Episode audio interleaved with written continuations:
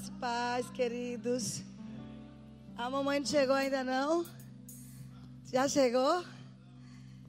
Diz que quando ia sair de casa, teve que voltar correndo para vomitar. Mas vai dar certo hoje, né? A gente não sabe se é mais um neto, uma neta. Sei que vai vir. Eu acho que é neta, mas Raimundo que é neto, então. Enfim, né? Vamos ficar de pé, vamos orar. Que bom que você veio. A gente está retornando os cursos presenciais da quinta-feira. Né? Vocês estão sendo abençoados. Progressivamente as pessoas estão voltando né, a, a congregar presencial. E eu sei que quem estiver aqui nessa noite, também quem estiver ouvindo online, vai receber muito da parte de Deus. Vamos orar um pouco. Há uma necessidade da gente orar mais um pouco, amados. Amém? Aleluia. Te bendizemos, Pai. Te louvamos. Viemos buscar do Senhor. Viemos buscar da tua presença manifesta. Nós desejamos mais, Pai.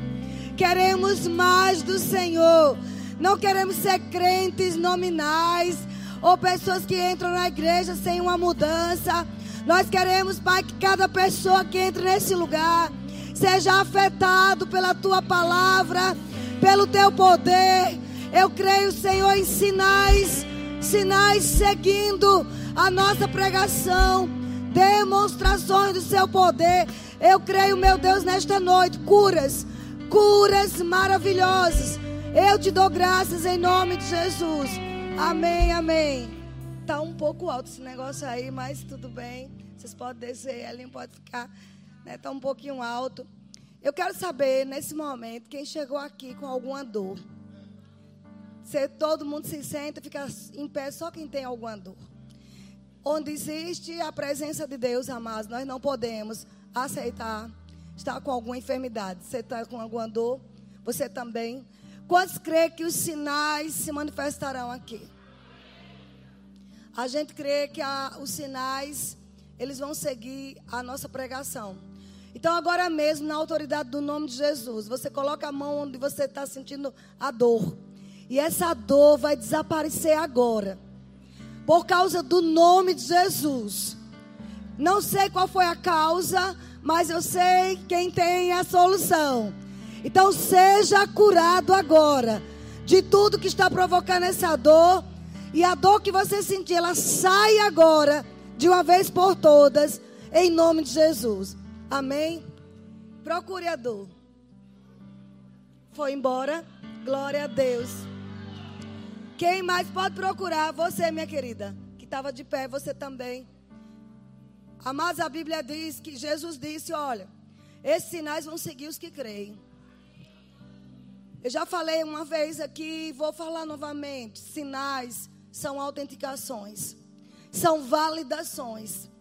E quem valida é o próprio Jesus. Na hora que a gente decidir orar, impor as mãos sobre um doente, ele vai validar com o sinal. Então as curas precisam ser normais em nossa vida. Você concorda com isso? Nós precisamos ser crentes de sinais. Curas têm que ser naturais para nós, assim como respirar. Se você tem um problema na coluna, fique de pé.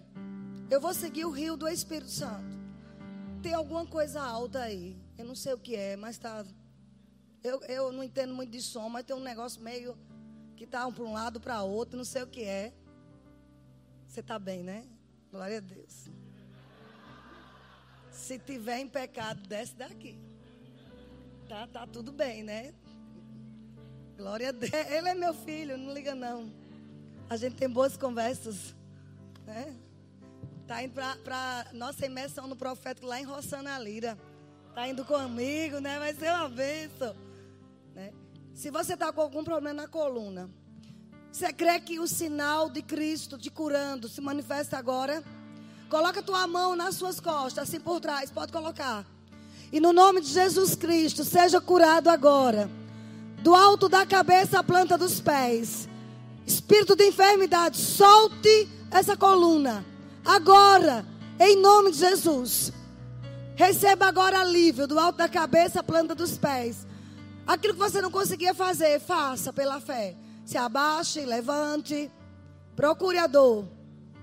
Sabe, nós cremos em sinais. Quer que você está sentindo alguma coisa? Pode ser sincera. Aqui não pode haver fingimento. Diga a verdade. Está sentindo alguma coisa?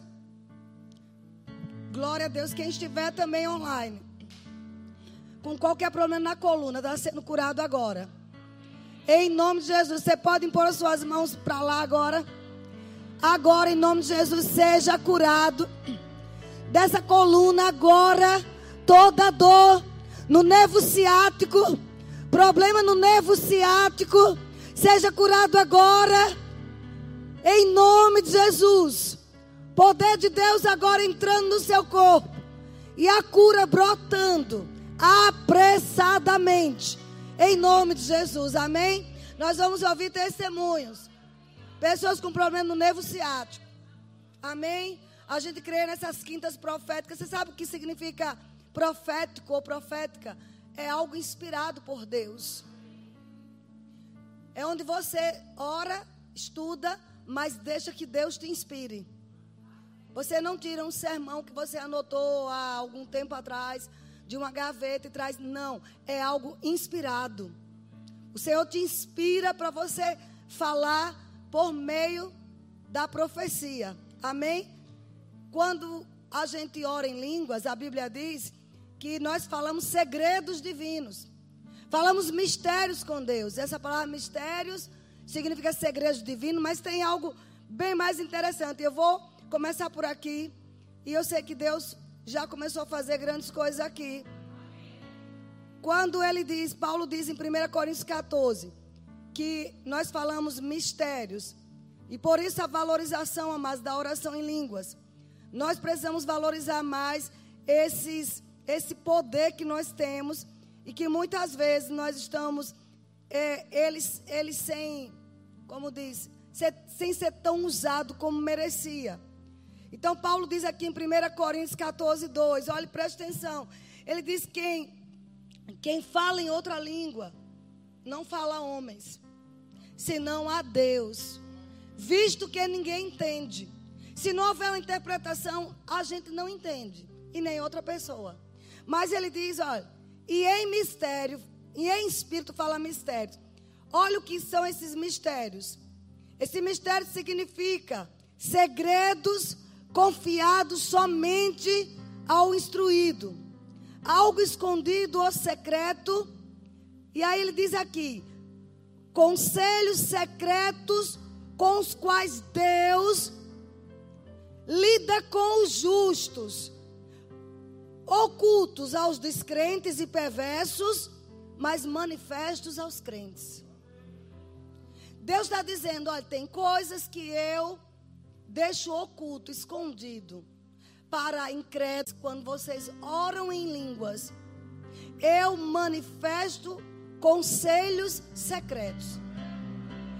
Pessoas pagam fortunas para receber um conselho, para receber uma instrução, mentoreados, nada contra. Consultores têm se levantado para ajudar pessoas Agora imagina, querido, que nós carregamos um consultor dentro de nós. Vocês estão felizes com isso? Nós temos um consultor poderoso, o Espírito Santo. Em qualquer dúvida que a gente tiver, ele está pronto para nos dar a consulta e é gratuita. Você não sabe que decisão tomar? Ora em outras línguas. O Senhor nos garante. Paulo disse: olha, quem fala em mistérios, quem fala em línguas, em espírito, fala mistério. Ou seja, segredos que Deus esconde dos incrédulos e dos perversos. Mas para nós, Ele quer revelar. Então, à medida que eu começo a orar em línguas, eu estou ali aberto para receber consultorias divinas. Ele vai dizer: olha, não compre isso. Ele vai dizer: não faça aquilo.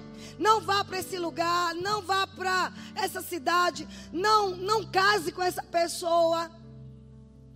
Olha, invista esse dinheiro em bolsa de valores. Amém? Invista nesse no agronegócios. Eu já estou profetizando. Se você for esperto, você está pegando. Gente, bota esse negócio mais para cá, por favor, senão eu, eu, fico me batendo. Sabe? A gente precisa estar ligado. Aqui é um culto da, de profecia, um culto do Espírito Santo. Tem pessoas que têm pego cada palavra, têm anotado, têm corrido com ela. E esses mistérios, esses segredos divinos, leva-se à profecia. Se você ver o versículo seguinte, Paulo diz: Porque quem profetiza edifica, exorta e consola. Então, hoje é uma noite de consolo. Mas não é aquele consolo que vai passar a mão, oi, coitadinho, não. É aquele consolo que diz: levanta-te. Levanta-te. Ouse a sonhar de novo. Você perdeu um sonho, sonhe outro sonho. É esse consolo que Deus está nos dando. Volte a sonhar novamente. Volte a ter ideias novamente. Volte a colocar no papel. Volte a correr a carreira.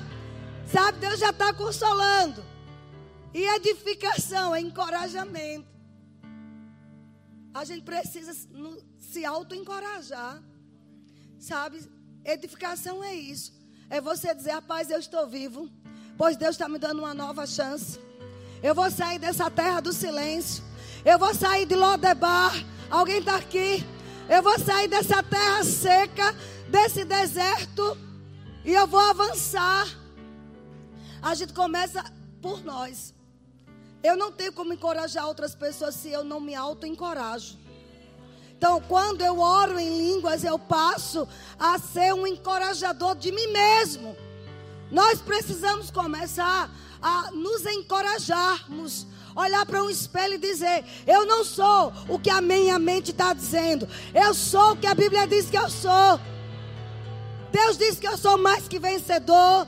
Deus diz que eu sou forte, corajoso. Deus diz que eu posso voltar a sonhar.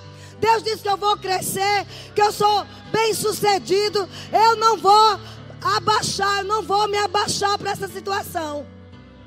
Todo dia nós tomamos uma decisão, ou de nos levantarmos, ou de nos rebaixarmos.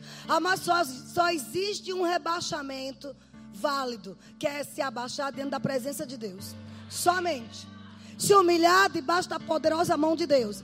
É o único abaixar que Deus quer na nossa vida. Fora disso, Ele quer que você se levante. Você está em um culto profético para receber da parte de Deus. Levanta-te, resplandece-te. A glória do Senhor, o cabode de Deus, ele já está sobre ti. É isso que Deus quer de nós, queridos. Vai na palavra positiva, não é Bíblia, é Bíblia sagrada. É Bíblia.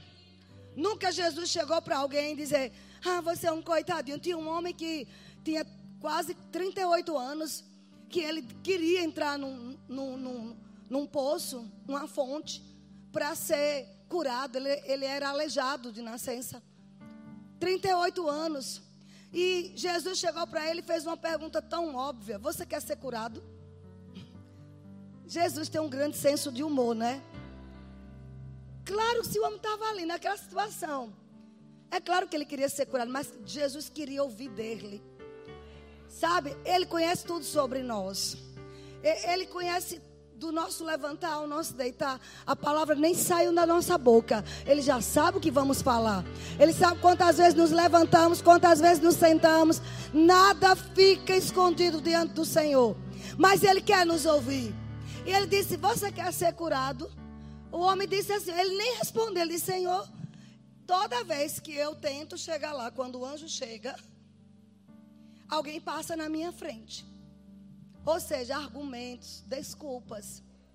Há mais 38 anos, como diz Joyce Meyer, se ele estivesse se arrastando, se ele andasse um centímetro, em 38 anos ele já estava na beira do poço. E é, às vezes é a nossa desculpa, Deus, Alguém passou na minha frente. Deus, você viu o que fizeram comigo? Olha o que disseram de mim. Olha a situação que eu estou passando. Senhor, olha a economia. Olha o que os jornais estão dizendo. Senhor, olha as dores que eu estou passando. Não, mas ele não está perguntando. Ele sabe que você está tá com a dor. Ele está dizendo: Você quer ser curado? Só tem uma resposta: Quero. Amém? Ele só quer ouvir de nós isso. Eu quero. Eu quero, Senhor, o teu melhor na minha vida. Eu quero ser alcançado nesta noite pela tua graça. Eu quero me mover, Senhor, nesse rio de águas vivas. Eu não quero viver parado. Eu não quero viver dando desculpas. Nossos argumentos, por mais plausíveis que sejam, não vai, queridos, impressionar o Senhor. Nós não temos argumentos, a única coisa que nós podemos impressionar a Deus é com a nossa fé. É quando a gente diz, tua palavra diz isso. Eu posso não estar sentindo nada, eu posso não estar vendo nada, mas eu decido agarrar tua palavra, eu decido agarrar tua promessa. É isso que impressiona Deus. Os nossos títulos, o nosso tempo de cristão não impressiona o Senhor. Mas o que impressiona ele é quando diz: Senhor, eu decido concordar contigo. Amém? Diga, Senhor, eu decido concordar com o Senhor. Quando nós decidimos concordar com o Senhor, Ele simplesmente se torna disponível para nós. Amém? Concorde com Deus, ainda que você não entenda nada. Deus não nos chamou para vivermos por sentimentos, ou pelo que a gente está enxergando, ou que está doendo o nosso corpo. Nós fomos chamados para andar pelo que diz na palavra. Foi isso que fez Abraão ser o grande pai de nações. Quando Deus o chamou, Deus disse: Ei, Abraão. Sai da tua terra, da tua parentela. Alguém precisa ouvir. Para você crescer, você tem que deixar alguns lugares. Você tem que deixar algumas associações. Você tem que deixar algumas pessoas para você entrar no projeto de Deus. Eu tive que largar algumas pessoas, até familiares queridos, por mais que eu os ame, eu os amo, eu os respeito, oro por eles, mas não posso ter associação. Ele diz: sai da tua terra e da tua parentela, para a terra que eu te mostrarei. Você entende o que é isso? Abraão não, não sentiu nada. Eu vou fazer de você, Abraão, uma grande nação. O nome dele ainda era Abraão. E aí, com 75 anos, Deus colocou nele o nome Abraão. E disse: Olha, você vai ser pai de muitas nações. Agora eu quero que você veja o contexto. Eu anotei coisas aqui, nem peguei ainda lá. Mas eu sei que o Espírito Santo está tá movendo aqui. Sabe, olhou para ele e disse: Olha. Você vai ser pai de multidões. A partir de hoje, eu vou te chamar de Abraão. Que eles parecia loucura, porque Abraão significa pai de muitas nações, pai de multidões. Só que o contexto era uma mulher estéril, avançada em dias, ele também. Era impossível. Mas uma coisa que fez ser Abraão o grande pai da fé foi porque ele não questionou. Ele decidiu concordar com Deus. Hoje é uma noite de concordância com Deus. Muitas vezes vamos, vamos, não vamos entender nada, sai da nossa lógica, sai dos nossos projetos naturais, mas é isso que é, sabe, divertido na vida de fé. Que você só olha para a palavra. Senhor, que, como é que você me chama de pai de multidão se eu já estou idoso? E o Senhor disse: Olha, olhe para as estrelas do céu, se você conseguir contar, assim vai ser sua descendência. Olhe para a areia do mar. Se você conseguir contar cada grão, assim será as nações. E Abraão não duvidou por incredulidade, como a Bíblia diz. Eu sei que é um assunto muito conhecido, mas é necessário nesta noite. Abraão não duvidou por incredulidade. Ele se fortaleceu glorificando a Deus. Eu creio que quando a dúvida batia, ele dizia: Muito obrigada, Senhor. Porque eu já me vejo com nações que vêm da minha descendência. Sabe, nós temos que concordar com Deus assim. Sabe, saindo mesmo do natural, nós somos da fé. Nós vamos, nós vamos morar com Jesus. Sabe, nós estamos na era do reino. Nós vamos ver o reino de Deus estabelecido nessa terra. Aliás, a Bíblia diz que o reino de Deus já está dentro de nós. O reino de Deus não é comida nem bebida, mas é poder, é justiça, é alegria no Espírito Santo. Então eu preciso concordar com Deus. Diga, eu concordo com Deus. Em tudo que Ele diz, eu concordo. Posso não entender nada, mas eu concordo. E ele disse: Tudo bem, Senhor. Não, você não vê na Bíblia dizendo que ele rejeitou ser chamado de Abraão.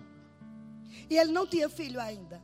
Quase com 99 anos, um anjo aparece e diz: Daqui um ano, você vai ter um filho. A mulher ri.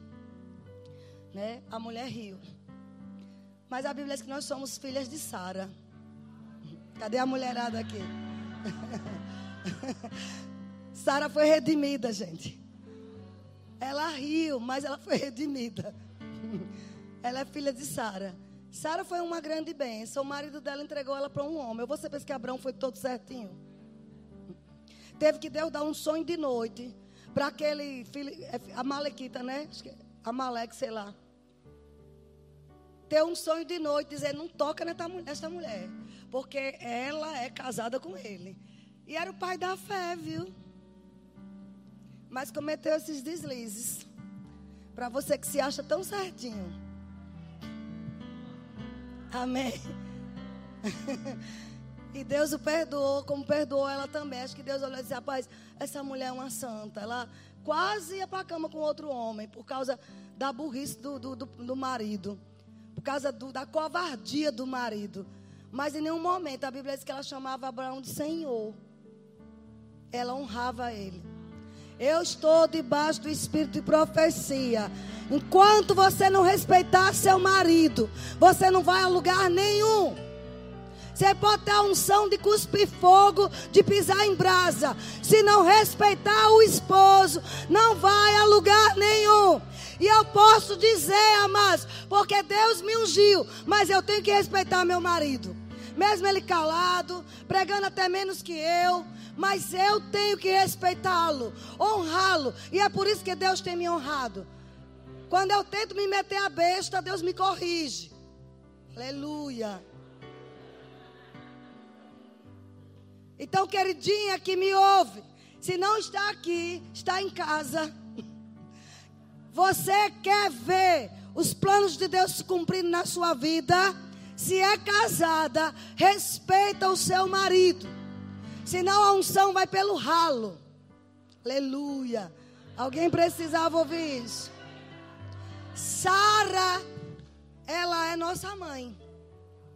Eu nem sei nem onde estava, mas vamos voltar. Entrei por um saco de gato, mas vamos voltar.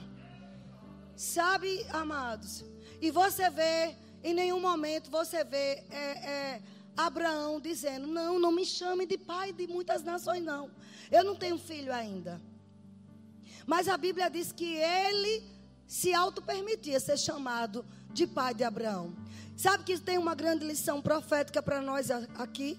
Ainda que você não tenha um real no bolso, se permita se chamar de próspero. Ei, próspero, fala para o seu vizinho. Ei, próspero. Ei, milionário, fala para o teu vizinho.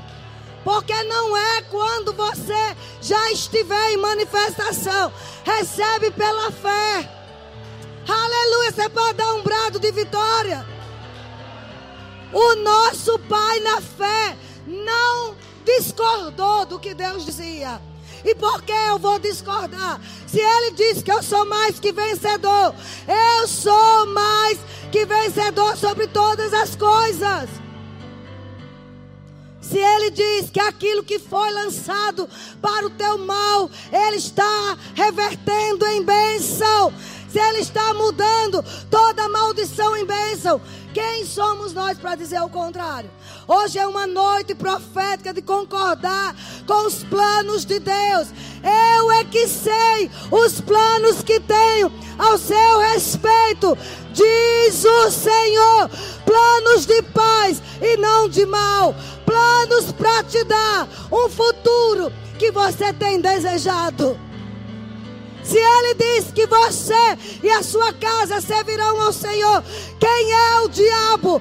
Quem é outra voz? Você é inspirado pelo Espírito de Deus.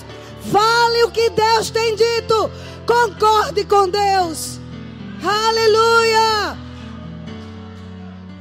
Se Ele diz que você tem o favor dEle, o favor do Senhor está sobre nós. Porque temos que dizer que não tem jeito?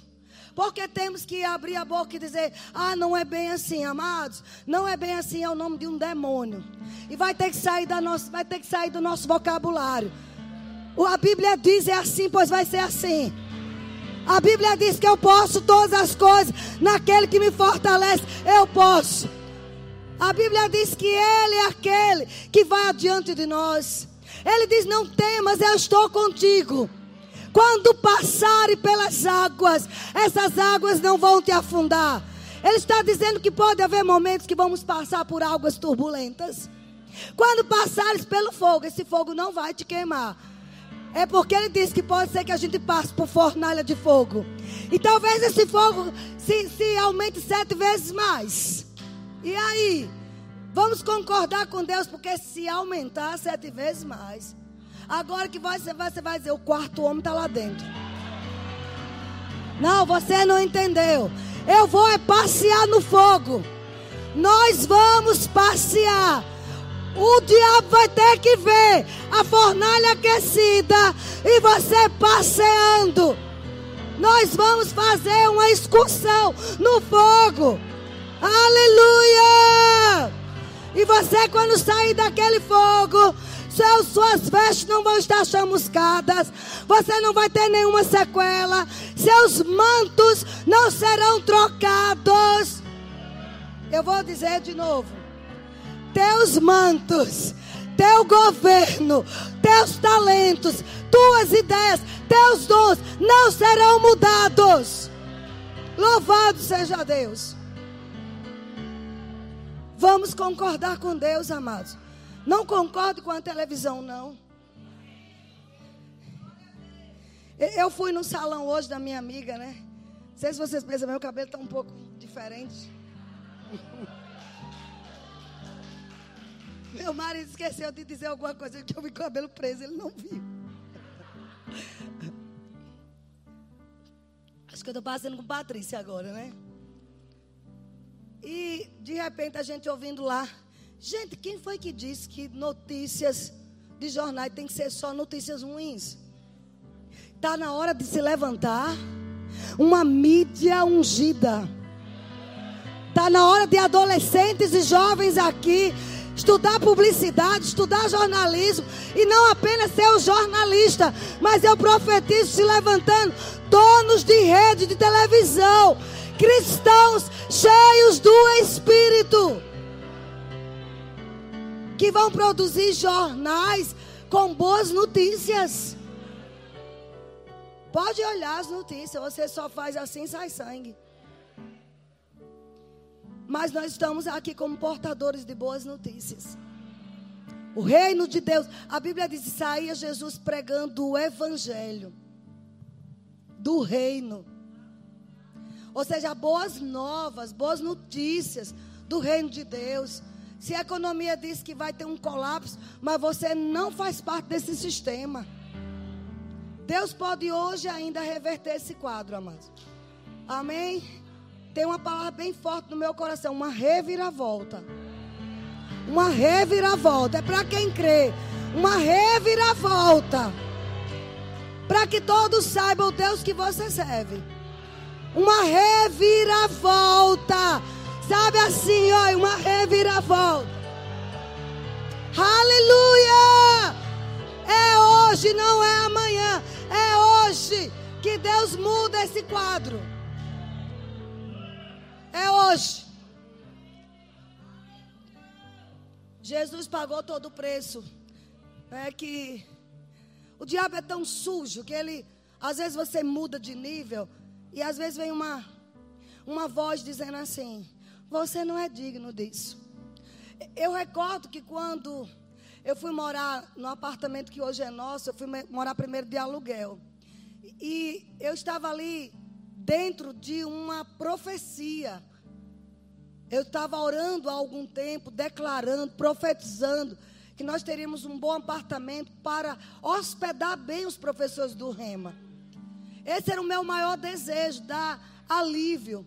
E um dia eu estava limpando, eu estava, sabe, orando e limpando lá, de joelho lá, lá, lavando.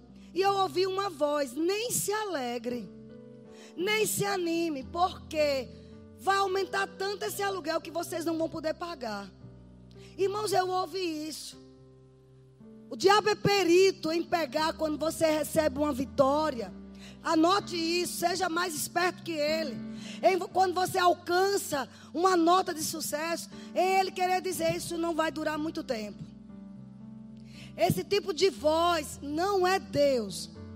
Porque quando Deus te tira de um quadro é para colocar num quadro melhor. Ele é um Deus de progresso, de aumento. Aparentemente parece até que você perdeu, mas quem perdeu foi o diabo.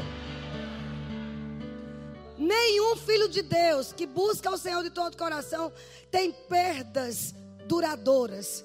Momentaneamente parece, parecia que José tinha perdido por manter a integridade, por não querer dormir com a, com a esposa do chefe dele. Parecia que tudo estava perdido. Parecia que não valia a pena ser honesto, ser íntegro. E foi parar na prisão. Parecia que estava tudo perdido. Mas foi naquela prisão, amados, que se concretizou o sonho que Deus tinha dado a José. Então não importa que posição você esteja hoje. Não importa se parece que você está num calabouço. Que parece que você está num cativeiro. Isso é momentâneo. Isso é passageiro. Nós vamos tirar lições, amados, de momentos difíceis que vão revolucionar a vida de pessoas. Eu vou dizer de novo: considere esse momento, que talvez de uma perda, uma tragédia, como uma plataforma que Deus colocou para você decolar mais alto. Não tente entender como será, só aceite e concorde com Deus. Ele é perito em nos tirar de situações difíceis sabe, de, de poço muito fundo, de, de nos tirar por cima. E, e como eu estava dizendo, é, e José estava lá, mas ele não se corrompeu, ele decidiu confiar em Deus, e Deus reverteu o quadro. A gente não pode, amar, tá achando, né? Essas vozes que o diabo fica dizendo, nem se alegre tanto. Está pensando que essa promoção que você recebeu vai durar muito tempo? Olha esse emprego que você está aí. Qualquer momento outro toma o teu lugar. Quando você ouvir essas vozes, é hora de você abrir a boca e glorificar a Deus. Você falar mais alto que os seus pensamentos. Eu lembro que quando eu ouvi aquilo, bateu uma tristeza. Você percebe quando é o diabo. Porque vem uma tristeza, vem um desânimo. Mas na mesma hora, mais eu me levantei e disse: Pai, obrigada. Porque essa casa não será mais de aluguel, ela será minha. Nós vamos comprar. Você tem que dar um troco ao diabo. Eu não sei nem como eu falei aquilo. Satanás, você é um mentiroso. Você não precisa, sabe, tá ouvindo as coisas do diabo e não responder. Responda ao inferno. Responda ao diabo, porque ele fala com você todo dia. Ele fala aos seus ouvidos. Ele diz que você não vai conseguir superar essa doença. Ele diz que você não vai conseguir realizar os seus sonhos. Ele diz que você não vai conseguir ter seus filhos no Senhor. É hora de você abrir a boca, concordar com Deus e responder a Satanás. Responder à altura que ele merece. Jesus, ele só dizia: está escrito. Está escrito, diabo. E eu disse: Diabo, pois você vai ver. Eu, eu não vou apenas ficar aqui como inquilina, eu vou ser a dona. Pergunte agora de quem é aquele apartamento. Vá, pergunte. Pergunte de quem é. Pergunte. Deus deu uma reviravolta. Saí de lá, fui para Vilas, morei dois anos e oito meses lá. E o apartamento fechado. Nem vendeu, nem alugar, nem alugou. Porque eu tinha dito. Deus tinha me dito e eu só repliquei o que Deus disse. Eu concordei com Deus. Você precisa concordar com Deus. Parar de estar concordando com a voz do diabo. Ah, não tem jeito para a sua situação. Mentira, Satanás. Se não tiver nada, Ele cria para mim. Deus cria para mim. Jesus disse: Olha, em meu nome, tudo que vocês pedirem ao Pai, em meu nome, eu farei. No original grego diz: Se não existir, eu crio para você. Ele é o Criador. Não esquece, Deus é o Criador. Teu pai é o Criador. Ele cria um lugar para você. Ele cria uma casa. Ele cria famílias para te apoiar. Meu Deus. Ele cria o que for preciso. Ele cria uma ideia de uma, startup. para alguém que precisa estar tá ouvindo isso. Uma ideia de uma startup. Ideias criativas. Um unicórnio. Alguém sabe, quem é da área de empreendimento sabe o que eu estou dizendo. Ele criou unicórnios. Porque ele criou para Israel um país menor que o estado de Sergipe. O celular que você está na mão é porque eles criaram o chip. Unicórnios de bilhões e bilhões de dólares. Depois vou procurar lá que eu não tenho tempo de ensinar não. Amém? Mas procure saber o que é isso. Só sei que é coisa grande, coisa boa.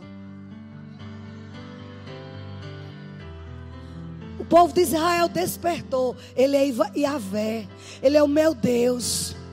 Sabe? Só que ele é Deus deles, mas nós ele é Pai. Uau. Eu vou repetir. Se ele como Deus fez e como Pai. Como Pai. Qual é o pai, qual é a mãe que o filho pede algo e ele não dá? Se ele, como Deus, dá, imagine como pai. Há uma necessidade, mas o, o povo judeu, ele sabe quem é Yahvé. Ele sabe quem é Elohim. Ele sabe quem é Jeová Jireh. E eles tomam posse desses atributos do Deus de Israel. Vamos tomar posse, amados. Vamos, olha, veio uma palavra muito forte no meu espírito. Preste atenção, alguém precisa ouvir. Ou aqui ou na live. Nós estamos em uma em uma, um culto profético. Ele é Deus de Jacó. Eu não disse Deus de Israel. Eu disse Deus de Jacó, Deus do pilantra. Deus do salafrário. Aleluia. É, é para chocar você. Deus do improvável. Deus daquele que errou, errou, errou. Mas tinha uma aliança. Alguém está entendendo? Ele não se manteve pilantra. Ele não se manteve mentiroso. Mas a Bíblia não diz Deus de Israel, diz Deus de Jacó. Deus de Abraão, de Isaac e Jacó. É para dizer para nós: eu, eu sou aquele que transformo. Eu quero que vocês lembrem que eu ainda sou o Deus daquele que foi mentiroso, usurpador. Aleluia! Porque a gente pensa que Deus só é Deus de pessoas muito certinhas.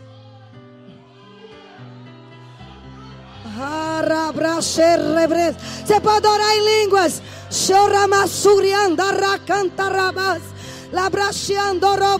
Eu profetizo visões chegando. Eu profetizo você saindo daqui com fogo do Espírito. Você saindo daqui curado, sarado, com ideias criativas em sua mente. Você vai concordar com Deus como nunca jamais concordou. Eu profetizo inovações, startups. Você vai se ver criando empregos. Ei, se o sonho morreu, sonhe outro sonho. Sonhe outro sonho. Sonhe outro sonho. Aleluia. Aleluia. Aleluia. Ele é Deus de Jacó. No dia que Jacó encontrou com ele, mentiroso, usurpador, já tinha recebido o troco na mesma moeda, que é do jeito que enrolou, foi enrolado. Labão foi o calo dele. Ele plantou e colheu, mas um dia ele teve um encontro com Deus. E ele agarrou. Ali é chamada teofania. É Deus se manifestando como pessoa, como anjo. E ele agarrou a noite inteira. Foi uma luta santa. Você não sobe enquanto não me abençoar. É como se ele dissesse: Eu tenho um estigma de enrolado. Eu tenho um estigma de usurpador. Eu tenho um estigma de mentiroso. Mas a partir de agora eu estou tocando no Senhor. Eu não vou ser mais o mesmo homem. Eu vou me encontrar com meu irmão, com aquele que eu roubei. Mas eu vou me encontrar diferente. Eu preciso do teu favor. Eu preciso de uma mudança. E naquela noite, quando amanheceu o dia, ele agarrou, ele de, com tanta força, a ponto de deslocar a coxa dele, o nevo da coxa. Até hoje os judeus não comem parte do nevo do quadril de um animal. Por causa disso, desse símbolo de Jacó. Sabe, queridos? E Deus não disse, não, não vou te abençoar, não. Deus deu o que ele pediu. Deus concedeu. E ele saiu dali diferente. Mas mesmo assim, Deus deixou de propósito. Eu ainda sou o Deus do Jacó. Alguém está entendendo? Eu sou o Deus daqueles que você nem imagina que eu posso trocar a sorte dele, trocar a vida dele. Não importa se você fez coisas erradas, negócios errados, talvez você não ouviu. Quem nunca errou? Mas ele, sabe, Jacó transformou-se em Israel.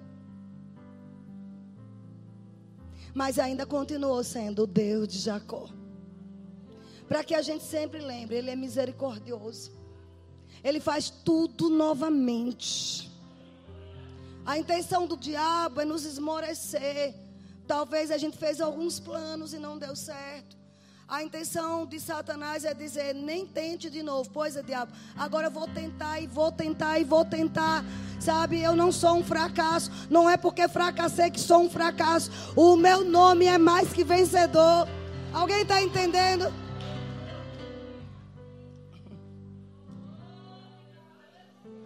Deus só requer de nós uma coisa, Nana: crer e não duvidar.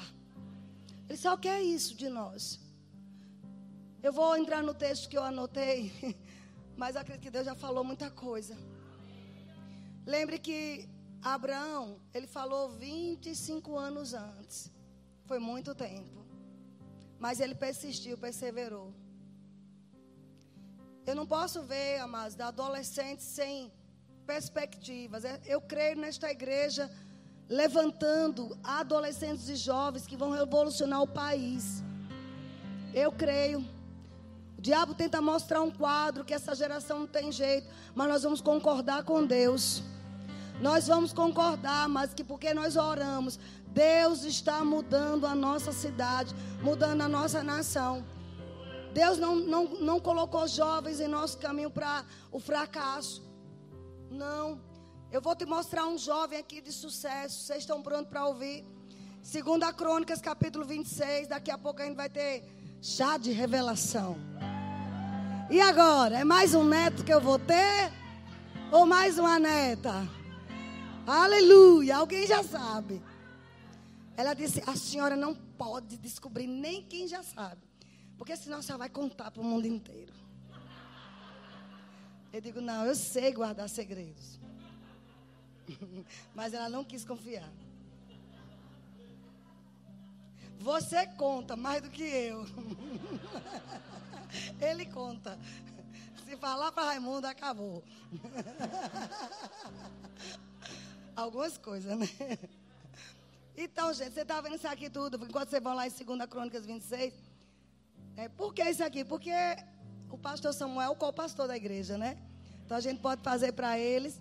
E Patrícia foi fundadora desta igreja. É, eu sei o quanto ela ralou aqui. 13 anos e já no departamento infantil cuidando das crianças.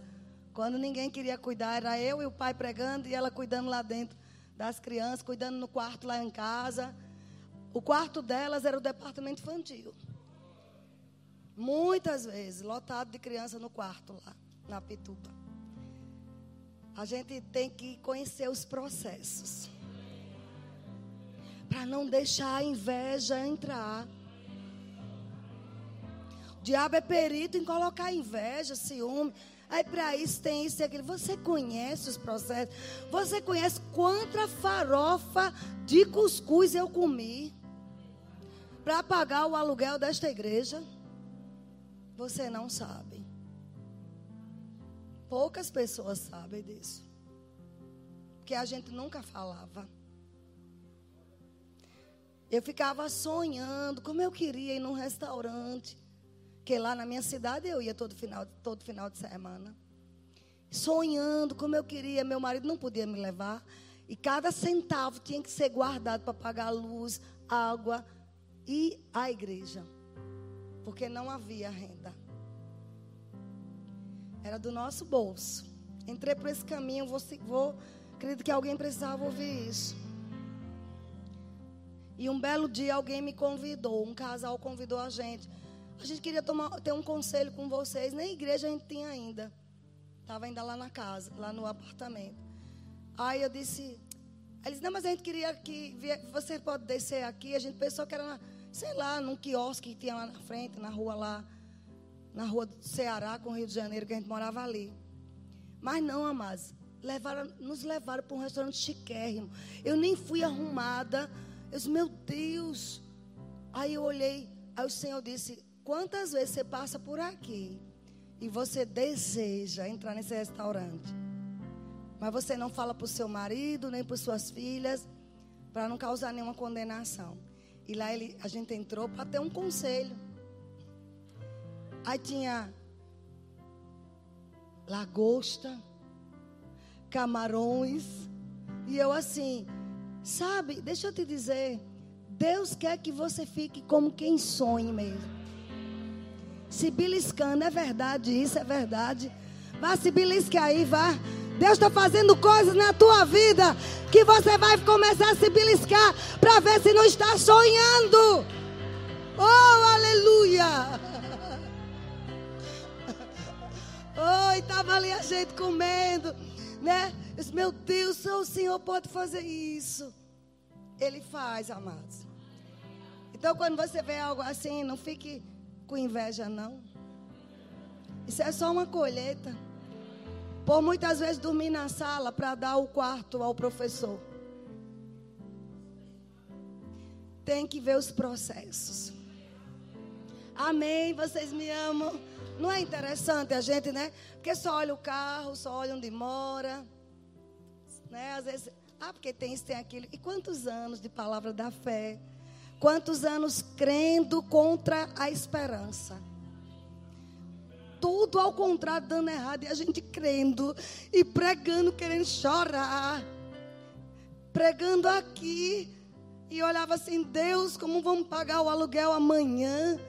Essas carinhas, tudo eu conheço. Daqui não sai 10 reais. É, irmãos. Passamos por isso.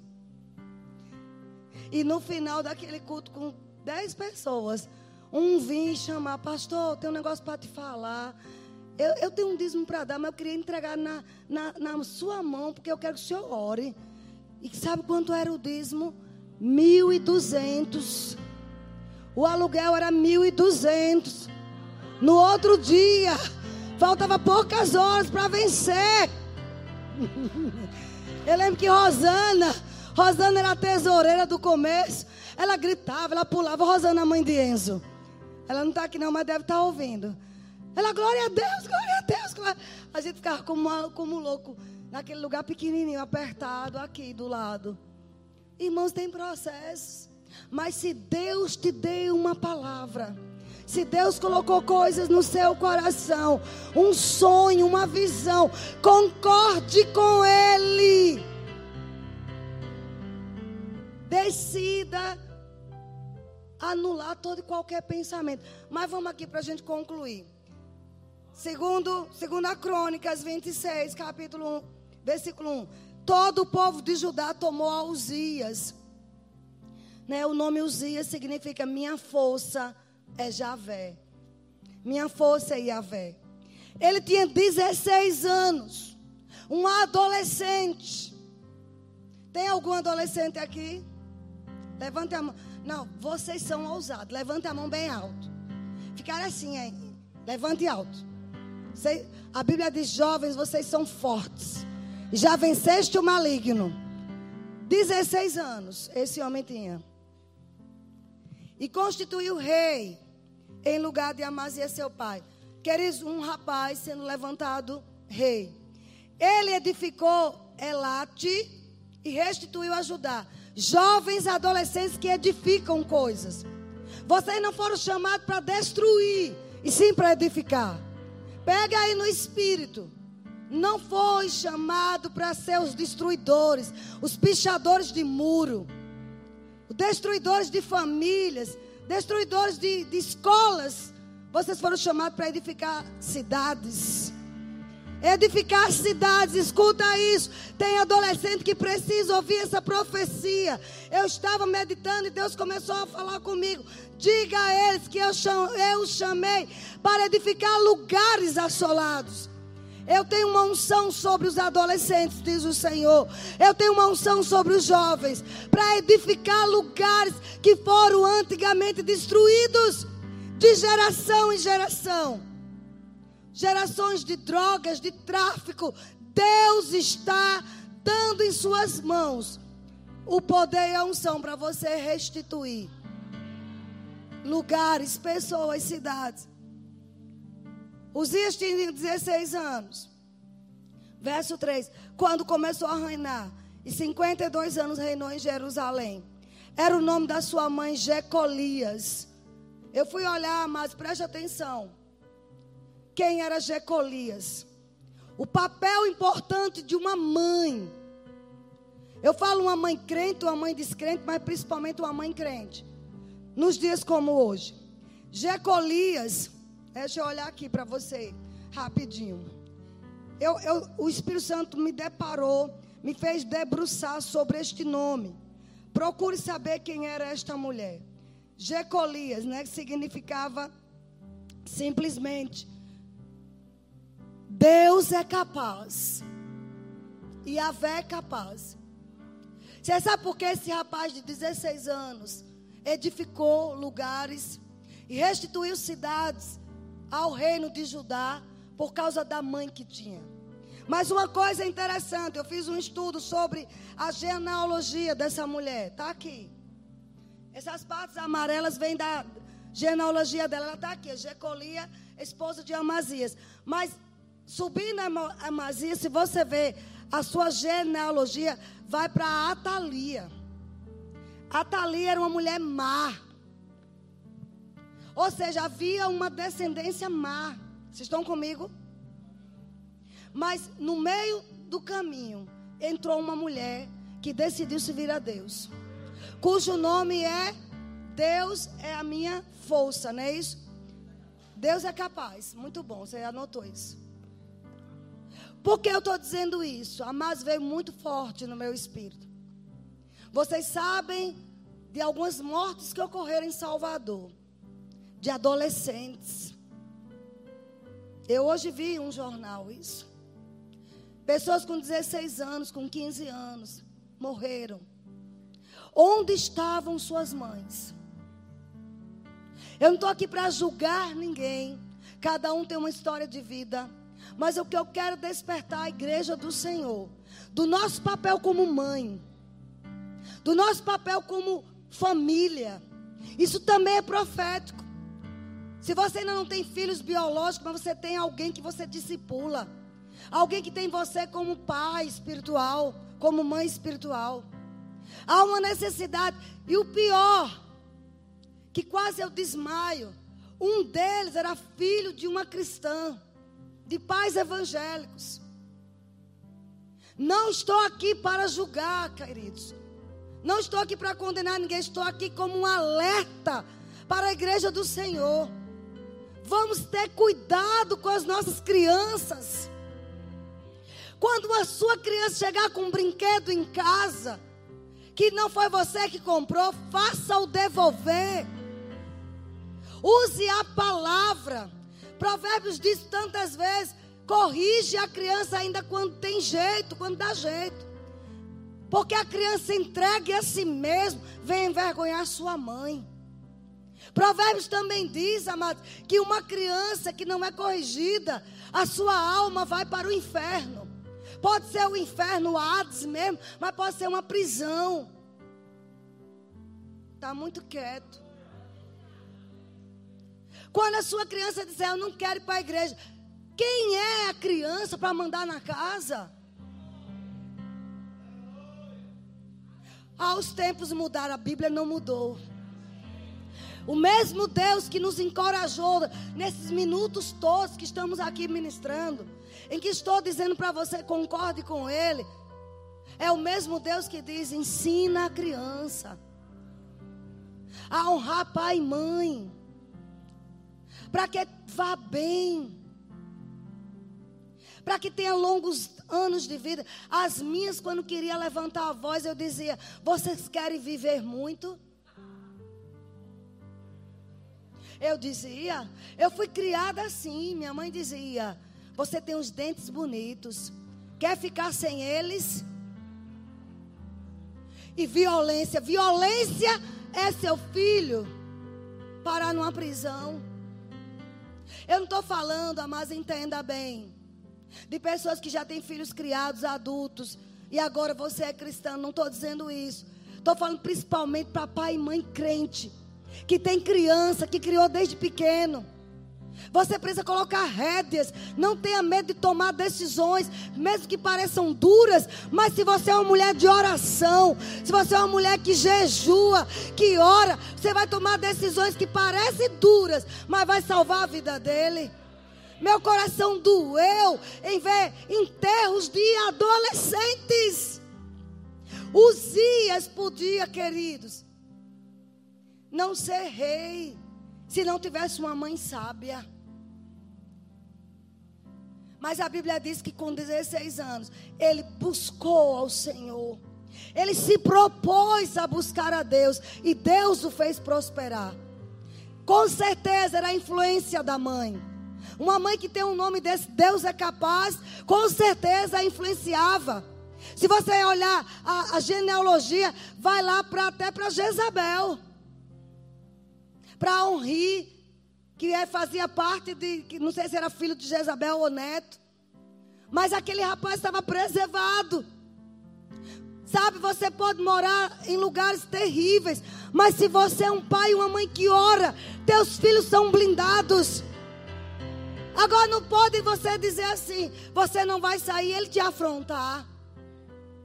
Claro que se tiver de nariz empinado, já tiver de pescoço grosso, você não pode fazer mais nada a não ser orar. Mas enquanto for pequeno, querido, coloque as rédeas em casa.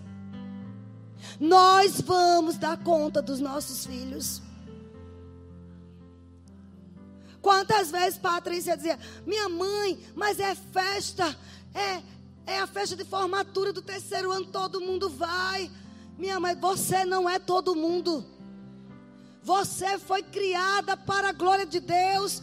Você não vai se contaminar com esse mundo. Eu pagava, nós pagávamos a festa, mas ela não ia. Que era obrigado a pagar. Ter compensações a seus filhos. Você diz, não faz isso, mas eu te dou isso. Fiz das tripas coração, nós fizemos das tripas coração. Quando ela formou em direito, eu digo, vá para os Estados Unidos, vá para a Inglaterra, foi estudar lá. Foi estudar inglês lá, já podíamos na época. Deus foi nos promovendo. Vocês estão entendendo? Compensações. Você não vai para aquela festa mundana, mas você vai ter seu carro. Comprei um carro para mim, dei para ela. Fiquei a pé, mas porque ela nos respeitou. Vocês estão entendendo, queridos? Coloca limites. Meu coração sangrava quando eu vi aquilo. Que dor essa mãe está passando. Eu oro para que essa dor se reverta, mas em uma grande pregação que vai salvar multidões. Mas nós precisamos preservar nossas crianças. Queridos, escola dominical, você precisa trazer seu filho. Ah, está com sono. Não, queridos. Olha, eu levo você para o shopping, levo você para jogar futebol, levo você para a praia. Mas domingo de manhã é para a casa do Senhor. Vamos zelar por essa herança. Os filhos são herança do Senhor. Ele nos confiou, nós vamos dar conta a Deus pelos nossos filhos queridos. Ensina isso a outras pessoas. É muito doloroso. Vem enterros de adolescentes. E a razão desse homem prosperar é porque tinha uma mãe que dizia: Meu filho, Deus é capaz. Como meu nome diz. Eu tenho certeza que ela dizia isso. Ela inspirava naquele filho: Você pode. Com 16 anos, mas você vai assumir o reinado. Você vai ser grande. Olha a história dele aqui. Diz que ele decidiu buscar ao Senhor nos dias das visões de Zacarias, que era um homem sábio. Ele se aliou. Ele, ele teve como amigo Zacarias, um homem sábio, um profeta, ou um sacerdote, não sei ao certo. São vários Zacarias na Bíblia. Mas o meu ponto é: com quem nossos filhos estão andando? Nós precisamos saber que tipo de associação nossos filhos estão tendo. Ei, não saia daí não, porque ainda é culto profético. Que tipo de amizade eles estão se relacionando? O que é que eles estão vendo na internet? O que é que eles estão vendo no YouTube? Sabe, esse rapaz, queridos adolescentes e adolescente em qualquer fase. Minha mãe ia trabalhar para sustentar a casa. Eu com 12 anos, 10 anos, 9 anos por aí. E as minhas irmãs menores, ela dizia. Morava em casa de esquina. Às vezes as crianças, os adolescentes brincando na minha porta, que não tinha muro. E ela dizia: Vocês não abrem essa. Ela não levava a chave, não. A chave ficava. Mas vocês não abram essa porta. A gente ficava olhando das gretinhas. Sabe aquelas janelas de gretinha? De madeira. A gente ficava assim olhando, querendo ir. Sabe o resultado, queridos? A maioria daquelas mocinhas engravidaram com 13 anos com 14 anos, nas drogas, sempre existiu maconha, sempre existiu heroína. Mas a gente estava lá, escondidinho, olhando. E ela chegava e dizia: Vocês não abriram a porta, não. Quem era doido abrir? Apanhava. E ninguém morreu, nem teve traumas. Eu quase morro quando minha mãe morreu. Porque foi uma mulher firme. Eu a perdi com 26 anos. Mas eu guardo até hoje princípios. Honra pai e mãe. Ela dizia: Se vocês abrirem, vocês estão me desonrando. Não permitam filho seu levantar a voz com você. Não permita. Corrija com amor, mas corrija. Vai ficar traumatizado? Não vai, não, querido. Porque eu não fiquei, meu marido não ficou. E muitos aqui que apanhou um bocado não ficou. Nisso disse. Nisso disse a mim hoje, Vânia. Minha mãe, se estivesse conversando na sala e a gente passasse no meio, ela só olhava. Era surra na certa. Cadê que ficou com trauma? Em nome de Jesus, estamos num culto profético. Eu não estou incitando você a espancar. Não é isso, não se trata disso. É corrigir. Com a palavra, se, se precisar um cipó de goiabeira. É, se precisar, é. Mas se você corrigir com a palavra ensinar, raramente você vai usar o cipó. Porque eu não lembro de ter apanhado. Era só o olhar. Era só o olhar. Quem apanhou mais foi a mais nova. Eu quase não apanhei. Porque bastava olhar. Alguém está sendo abençoado? Quantos quer aqui ter a prosperidade de Uzias? Eu já vou concluir mostrando para você. Uzias diz que nos dias em que buscou o Senhor, Deus o fez prosperar. Deus fez aquele adolescente ser bem sucedido. Ei, eu creio em ideias de aplicativos Alguém precisa ouvir ideias de aplicativos, ideias de startups chegando para adolescentes. Vocês têm uma mente brilhante. Vocês têm a mente de Cristo. Vocês não vão corromper as suas mentes com drogas, não. Vocês vão se encher do Espírito. Vocês vão se embriagar. Não é com cerveja. Não é com uísque. É com a unção do Espírito. Venha para os cultos. Quer experimentar? Quer cheirar uma coisa boa? Venha cheirar a unção. Quer ficar anestesiado? Começa a orar em línguas, rodopiando na, no adolescente. Vai lá para o terceiro andar dia de domingo.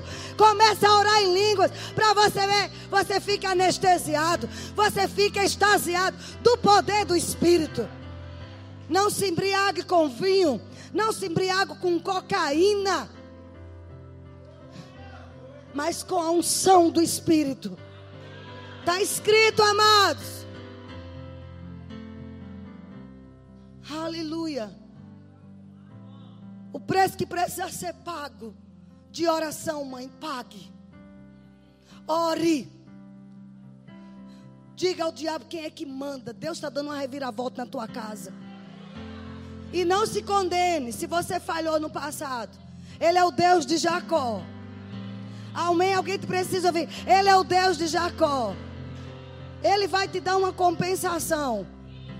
Oh, aleluia. Só para a gente concluir, diz assim: Saiu, guerreou contra os filisteus, quebrou o muro de Gate e edificou cidades.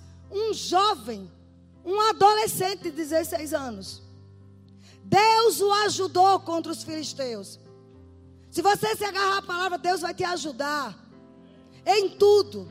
Contra qualquer filisteu, contra qualquer amalequita do inferno. Deus vai te ajudar a esses seus amigos, entre aspas, que só quer levar você para o mal, sair do teu caminho. E aqui no versículo 8 diz: os amonitas deram presentes a Uzias. Ou seja, Uzias, desde adolescente, passou a ser um homem de olhar favorável. Vou dizer de novo: ele tinha olhar favorável adolescentes e jovens e adultos que aqui me ouvem, tome posse do favor de Deus, do olhar favorável. Até os seus inimigos vão te presentear. Por cada injustiça que foi feita contra você, Deus tem uma compensação. Alguém precisa ouvir isso. Tem uma compensação a caminho para a tua vida por cada injustiça que foi feita. E aqui ele continua dizendo que edificou torres no deserto. Cavou muitas cisternas. Verso 10. Porque tinha muito gado. Começou a enriquecer um adolescente. Ele reinou 52 anos em Israel. 52 anos em Jerusalém. Por causa de uma mãe. Quando lá na frente ele, se, ele entrou orgulho, mas isso foi depois de 52 anos. Mas até 52 anos de reinado, ele se humilhava na presença de Deus. E o orgulho não entrou. Por causa de uma mãe, Jecolias. Uma mãe que dizia: Meu Deus é capaz. Quem aqui é uma Jecolias? Eu quero ser. Uma mãe espiritual. E ele diz aqui: tinha lavradores e vinhateiros nos montes, nos campos férteis, porque era amigo da agricultura. Uzias. Depois de Davi, que ele, salvo engano, é um dos reis que mais é, inovou o reinado de Israel.